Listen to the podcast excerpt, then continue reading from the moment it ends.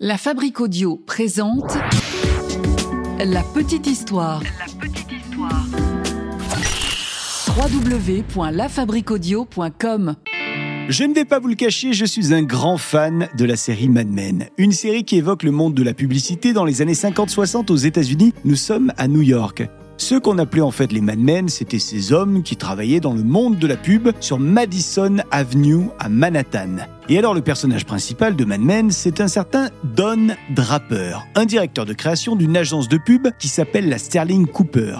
Don, c'est un chef créatif publicitaire connu à New York. Peut-être même est-il le plus reconnu de tout le monde de la publicité. Ah, il n'est pas connu que pour ça, Don Draper. hein. En effet, c'est le genre d'homme qui possède un grand nombre d'aventures extra-conjugales. Enfin, il est aussi une personnalité qui ne parvient pas à se défaire de ses propres démons. Alors, qui a inspiré Don Draper de Mad Men? Réponse dans ce podcast de la petite histoire. Ah ouais. Quelle histoire ça aussi.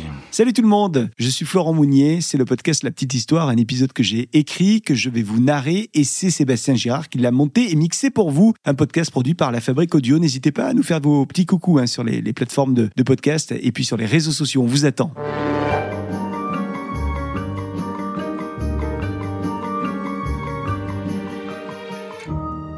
Cheveux gominés, costume taillé sur mesure, tantôt noir, tantôt gris, chapeau vissé sur la tête. Dans la série Mad Men, le moins qu'on puisse dire, c'est que Don Draper, il a la classe. Alors il se trouve que deux hommes ont potentiellement inspiré le personnage de la série Mad Men. Le premier, c'est un publicitaire. Son nom, c'est George Lois.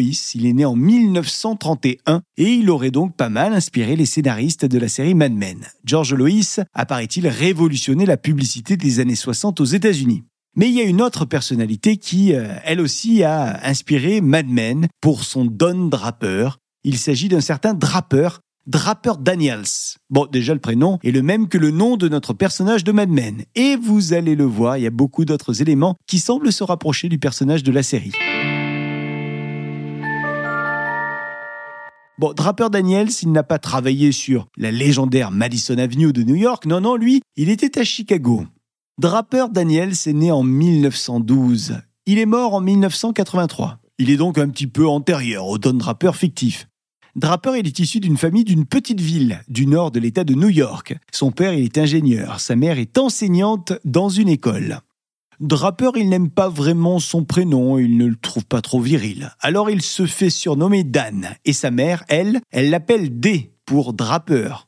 Dans la famille, il n'y a pas beaucoup d'argent et on a même du mal à payer les factures. Et ça, Draper, il va s'en souvenir toute sa vie. D'ailleurs, des années plus tard, quand il sera le publicitaire le mieux payé du pays, il va acheter à sa mère une fabuleuse bague en diamant. Et il va même lui dire que c'était la bague que son père lui aurait achetée s'il en avait eu les moyens.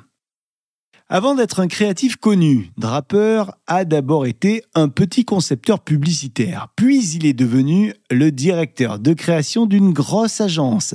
Cette agence, c'est la Leo Burnett.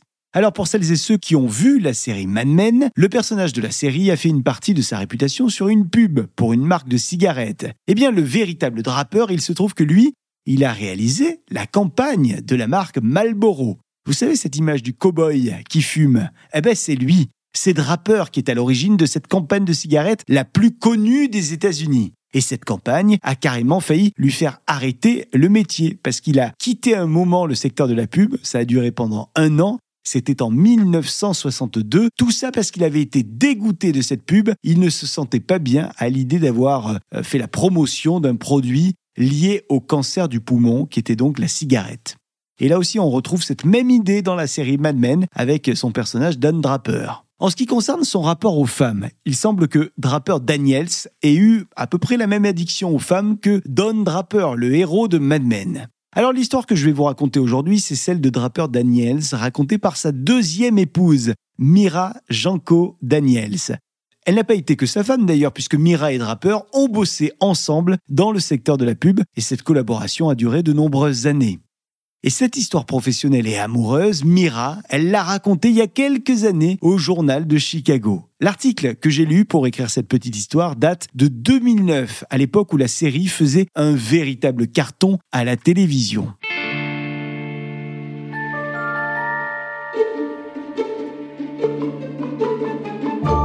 Mira et Draper se sont connus en 1965 par l'intermédiaire d'une certaine Viviane, Viviane Hill. Viviane, je vais vous la décrire, c'est une femme élégante, elle porte des costumes Chanel, elle porte également des chaussures à talons et puis elle a aussi de merveilleux colliers avec de grosses perles que Mira n'a jamais vues sur un autre coup.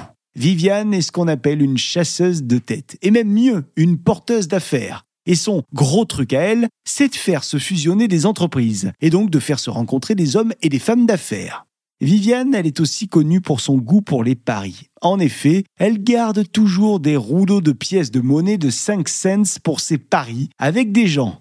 Elle dit des choses comme par exemple je vous parie deux rouleaux de 5 cents que Procter et Gamble vont passer d'une agence à l'autre. Bon, Mira, à cette époque, elle travaille pour une société, c'est Roche Rickard Henry Hearst Incorporation. Il s'agit d'une grosse agence de communication qui résulte de la fusion des deux plus anciennes sociétés de publicité. On est donc à Chicago. Mira, elle a 38 ans et elle est déjà vice-présidente exécutive de cette entreprise. Draper Daniels, à ce moment-là, lui aussi, il est vice-président d'une entreprise. Il est euh, ce qu'on appelle le vice-président exécutif d'une agence de pub dont le nom est la Compton Advertising. Mira et Viviane se connaissent bien. Et pour cause, les deux femmes ont l'habitude de déjeuner ensemble au moins deux fois par mois. Et ces moments-là sont l'occasion de partager les potins de la profession. Alors en 1965, il y a une rumeur qui court dans les couloirs des agences de Chicago. Cette rumeur, elle dit que Draper, Draper Daniels, n'est plus heureux professionnellement et qu'il a besoin de changement. On dit qu'il aimerait lancer sa propre agence. Alors, au cours d'un déjeuner, Viviane va lâcher à sa collègue et amie, Mira, que Draper Daniels pourrait être intéressé par le rachat de son entreprise à elle. La société de Mira, à ce moment-là, est en pleine croissance, mais il y a un élément qui manque à cette entreprise. Et cet élément-là, il est pourtant important, voire même primordial. C'est une pièce maîtresse du jeu. Il manque à la Roche Rickard Henry Hearst Incorporation un véritable créatif, une personnalité du monde de la pub qui soit connue et reconnue par le milieu. Mira, elle sait bien que si son entreprise n'a pas ce talent-là, tôt ou tard, l'entreprise finira par payer ce manque.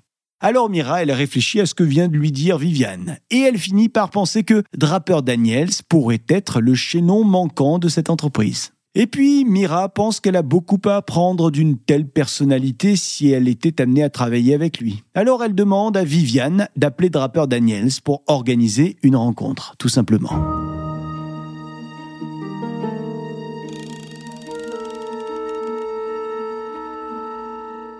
La rencontre va avoir lieu le lendemain même du coup de fil qu'elle a passé à Draper.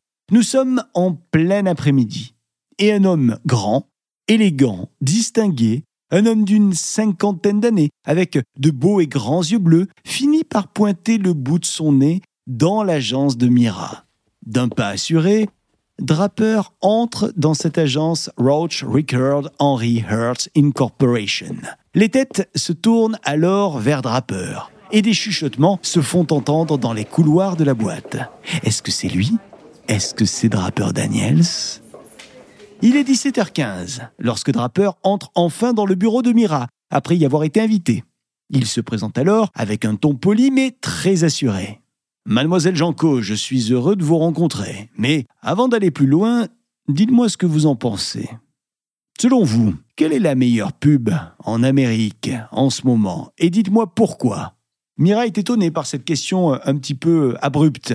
Draper ne perd pas de temps, visiblement. Hein. Ça fait 30 secondes à peine qu'il est arrivé dans le bureau et il attaque déjà. Il y va frontal. Mira répond donc prudemment à Draper. Mais ce dernier ne semble pas satisfait des réponses proposées et continue de plus belle avec des questions toutes plus personnelles les unes que les autres. Mira va donc y répondre à contre-coeur, mais au bout de quelques minutes, elle trouve franchement que la rencontre a pris un tournant qu'elle n'aime pas du tout et que tout ça ressemble plus à un interrogatoire, un entretien qu'à une réunion d'affaires. Alors Mira interrompt Draper en lui disant Monsieur Daniels, vous êtes venu ici pour enquêter sur une entreprise et vous n'avez encore posé aucune question à propos de cette entreprise. Et là, Draper la regarde fixement et il lui répond euh, Si j'achète une entreprise, j'achète aussi le chef de l'entreprise qui va la diriger. Alors à ce moment-là de la conversation, Mira, elle comprend que Draper Daniels n'est pas intéressé par l'actif de la société, ni par le chiffre d'affaires hein, de la société, non. Ce que veut Draper, c'est une vision. En effet, ce qui intéresse Draper n'est pas ce qu'a été ou, ou ce qu'est l'entreprise, mais ce qu'elle pourrait devenir à terme. Et c'est pour ça qu'il veut absolument entendre les idées et la vision de Mira sur la façon dont l'agence pourrait se démarquer des autres agences. Alors une conversation passionnante s'enclenche dans le bureau de Mira, si bien que les minutes et les heures passent sans que les protagonistes ne s'en rendent compte. Et vers 22 heures, alors que tout le monde a quitté l'entreprise, Draper finit par dire à Mira Mademoiselle Janco, vous devez avoir faim à cette heure-ci. Allons manger. Les deux futurs partenaires partent donc à pied jusqu'à un restaurant qui est situé pas très loin sur la Michigan Avenue. Tous les deux commandent deux hamburgers chacun parce qu'ils ont faim et ils continuent leur discussion passionnante. Puis Draper finit par dire à Mira qu'il veut acheter son entreprise. Il lui dit aussi que si ce rachat se fait, il aimerait vraiment qu'elle reste. Sauf qu'à ce moment-là, Mira, elle a un projet. Elle veut aller vivre à New York. Alors elle lui répond qu'elle ne pourra pas rester dans l'entreprise. Mais elle ajoute que s'il le souhaite, elle peut rester jusqu'à ce qu'il se sente bien à la direction de la boîte. Le lendemain, le téléphone de Viviane sonne et c'est Draper au bout du fil. Il lui dit qu'il veut conclure un marché pour racheter l'agence Roche Rickard Henry Hearst Incorporation. Et il veut que cette transaction se fasse le plus rapidement possible. Alors Viviane demande à Draper s'il souhaite qu'une réunion entre avocats, responsables des finances et différents responsables soit organisée. Draper lui répond tout simplement non. Ce n'est pas nécessaire. Vous avez un visage honnête, Viviane. Tout ce que vous voulez pour l'entreprise euh, conviendra. Et Draper ajoute Viviane, juste pour votre information, d'ici deux ans, cette femme-là, Mira, elle sera Madame Daniels. Viviane se met à rigoler et elle lui lance un pari. Elle parie deux rouleaux de 5 cents que Draper a tort.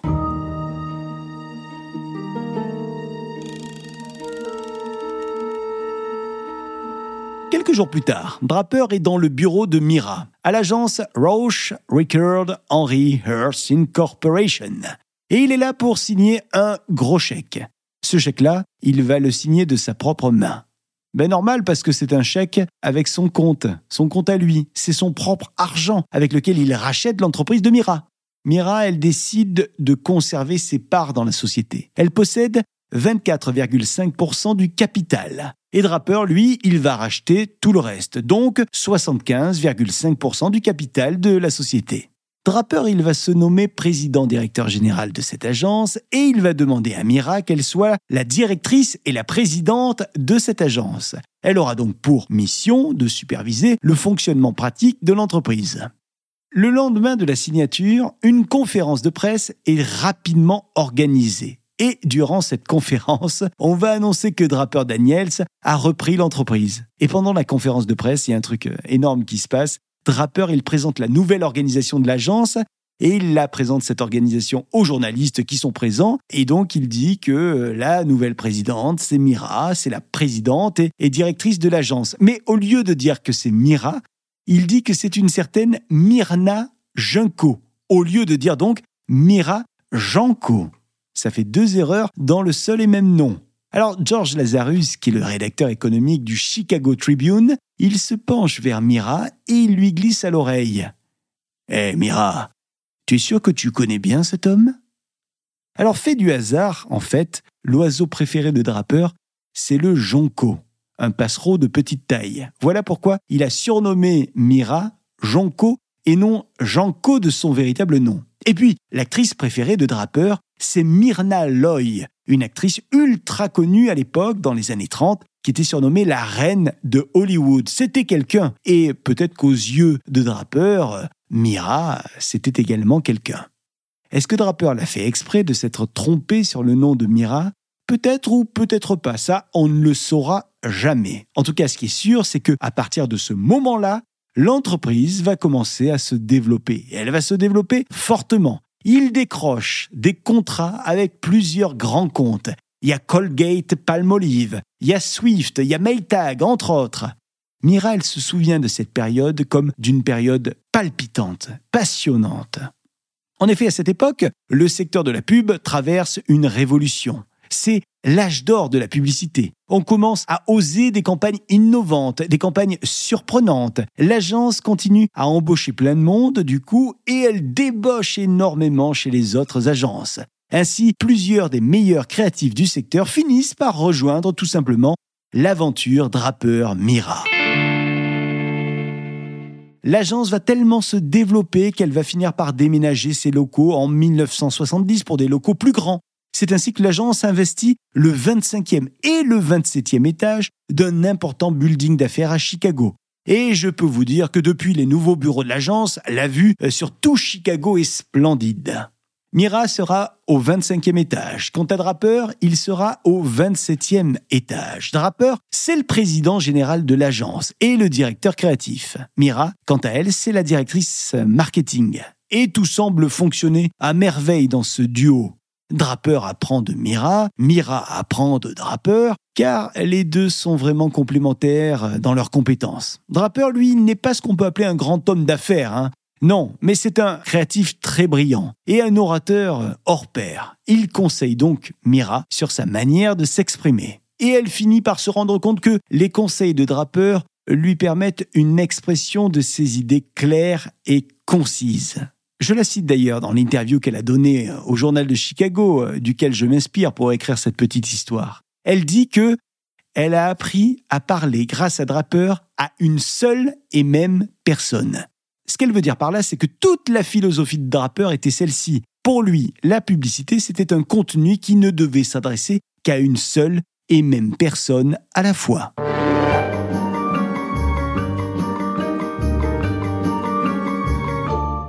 Les campagnes vont donc s'enchaîner et l'agence de travailler pour les plus grandes marques, les autoradios Motorola, les chaussures Freeman et bien d'autres marques passent par là. Un soir, alors qu'il n'y a plus personne dans les couloirs de l'agence, Draper entre dans le bureau de Mira, avec une carte à la main. Comme l'entreprise a déjà été rachetée plusieurs fois, Mira, elle sent que cette carte présage d'une énième fusion à venir. Alors elle demande à Draper Est-ce que tu vas me vendre lors de la prochaine fusion? Elle lui dit ça d'un ton malicieux. Et Draper, lui, il s'en doutait peut-être un peu. Alors il lui répond Pas exactement. Puis il lui montre la carte qu'il tient dans les mains. Sur cette carte, des choses sont écrites. D'un côté de la carte sont notés les meilleurs traits de caractère de Draper lui-même. Et en retournant la carte, Mira tombe sur ses qualités à elle. Mira se rend compte d'ailleurs que les qualités que Draper a écrites la concernant sont beaucoup plus nombreuses que ce qu'il a écrit à son sujet. Mira pense donc que Draper a quelque chose à lui demander, genre euh, un service. Alors Draper finit par lui dire Je pense que nous formerions une excellente équipe tous les deux. Mira le regarde et lui répond que tous deux forment déjà une grande équipe. Pense à ce que nous avons accompli jusqu'à présent, lui dit Mira. Mais Draper, lui, il parle d'un autre type de fusion en fait. Il lui dit à Mira J'ai décidé que j'aimerais tout simplement t'épouser, Mira. Mira n'a jusque-là jamais envisagé que Draper puisse devenir un jour son époux. Elle n'envisage pas de rappeur sous cet angle-là. En plus, Dan, comme elle aime le surnommer, il a 12 ans de plus qu'elle. C'est beaucoup. Et puis, Mira, elle a déjà un fiancé. Le fiancé, c'est Len. Et puis, Draper, il a déjà été marié à une autre femme auparavant. Et Mira, elle voit le divorce d'un mauvais œil. Et puis surtout, surtout, Mira, elle est très heureuse dans sa vie. Elle n'a pas besoin d'être mariée à un homme. Elle est bien comme ça. Alors, elle lui dit non. Elle refuse ce mariage en lui expliquant les raisons de ce refus. Alors Draper, il la regarde avec un grand sourire et il lui rétorque Très bien, on en reparle demain. Draper sort alors du bureau en sifflotant et Mira le regarde repartir. Elle est un petit peu interloquée. elle finit par raconter à son fiancé, quand elle arrive chez elle, ce que Draper vient de lui proposer. Len, son fiancé de l'époque, se met alors à rire parce qu'il connaît un peu Draper. Et au fond, ça ne l'étonne que guère. Le lendemain, de retour à l'agence, Mira prend un post-it et elle écrit sur le bout de papier, deux points, ouvrez les guillemets, fusion acceptée, mais dans 15 ans. Aujourd'hui, faisons de nouvelles affaires. Et Mira va coller cette note sur le bureau de Draper et elle repart à son 25e étage à elle. Mais quelques heures après, Dan, il est déjà dans le bureau de Mira, avec une boîte à bagues de bijoutier. Mira le regarde alors fermement, en lui demandant d'arrêter ses bêtises. Quelques jours plus tard, Mira sent bien qu'elle n'est pas tout à fait insensible finalement au charme de Draper. Elle décide donc de mettre en pause sa relation avec Len. Et les jours passent et le début de la relation finit par naître, une relation d'amour entre Draper et Mira.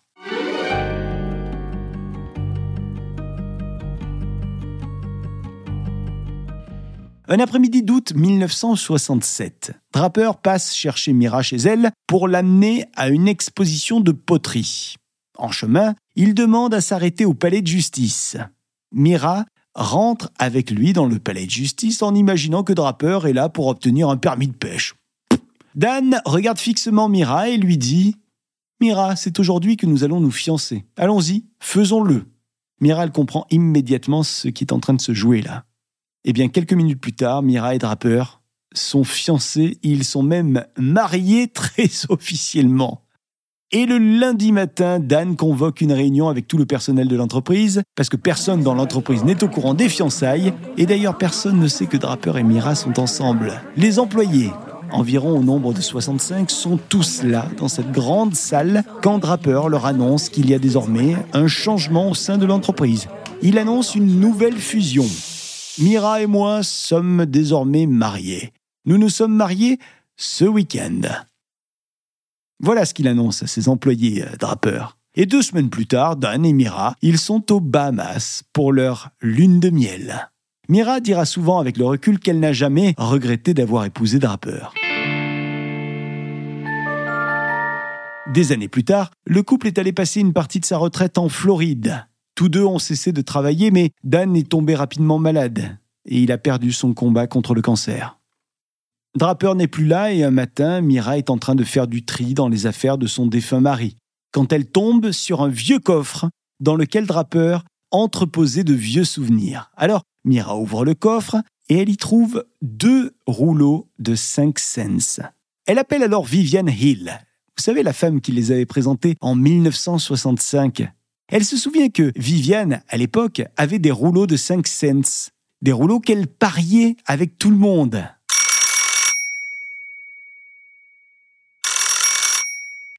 Viviane, une chose étrange vient de se produire. J'ai ouvert une malle de Dan et j'ai trouvé deux rouleaux de pièces de 5 cents, comme ceux que je gagnais parfois avec toi quand euh, on pariait toutes les deux ensemble. Alors Viviane se met à rire et elle lui dit qu'effectivement ces deux rouleaux, elle les avait donnés à Dan le lendemain de son mariage en 1967. Oui, parce que Draper avait gagné le plus grand pari de sa vie.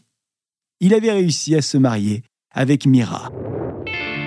Voilà pour euh, cette petite histoire autour de, celui qui a inspiré euh, au scénariste de Mad Men, la série, le personnage de Don Draper. Son véritable nom, Draper Daniels, le publicitaire de Chicago. Merci d'avoir écouté cette petite histoire que j'ai eu l'occasion de narrer et d'écrire. C'est euh, Sébastien Girard qui l'a mixé et monté pour vous. Et on se retrouve la semaine prochaine avec un nouvel épisode de La Petite Histoire. Salut La Fabrique Audio présente La Petite Histoire. La Petite Histoire. Vous souhaitez devenir sponsor de ce podcast? Contact at lafabriquaudio.com. Avant de se quitter, je vous rappelle que La Petite Histoire est un podcast de La Fabrique Audio. La Fabrique Audio réalise des podcasts de marque et d'entreprise. Donc si vous cherchez pour vous, pour votre entreprise, pour votre marque, un studio pour faire des podcasts, n'hésitez plus. Envoyez-nous un mail, contact la fabrique avec un K.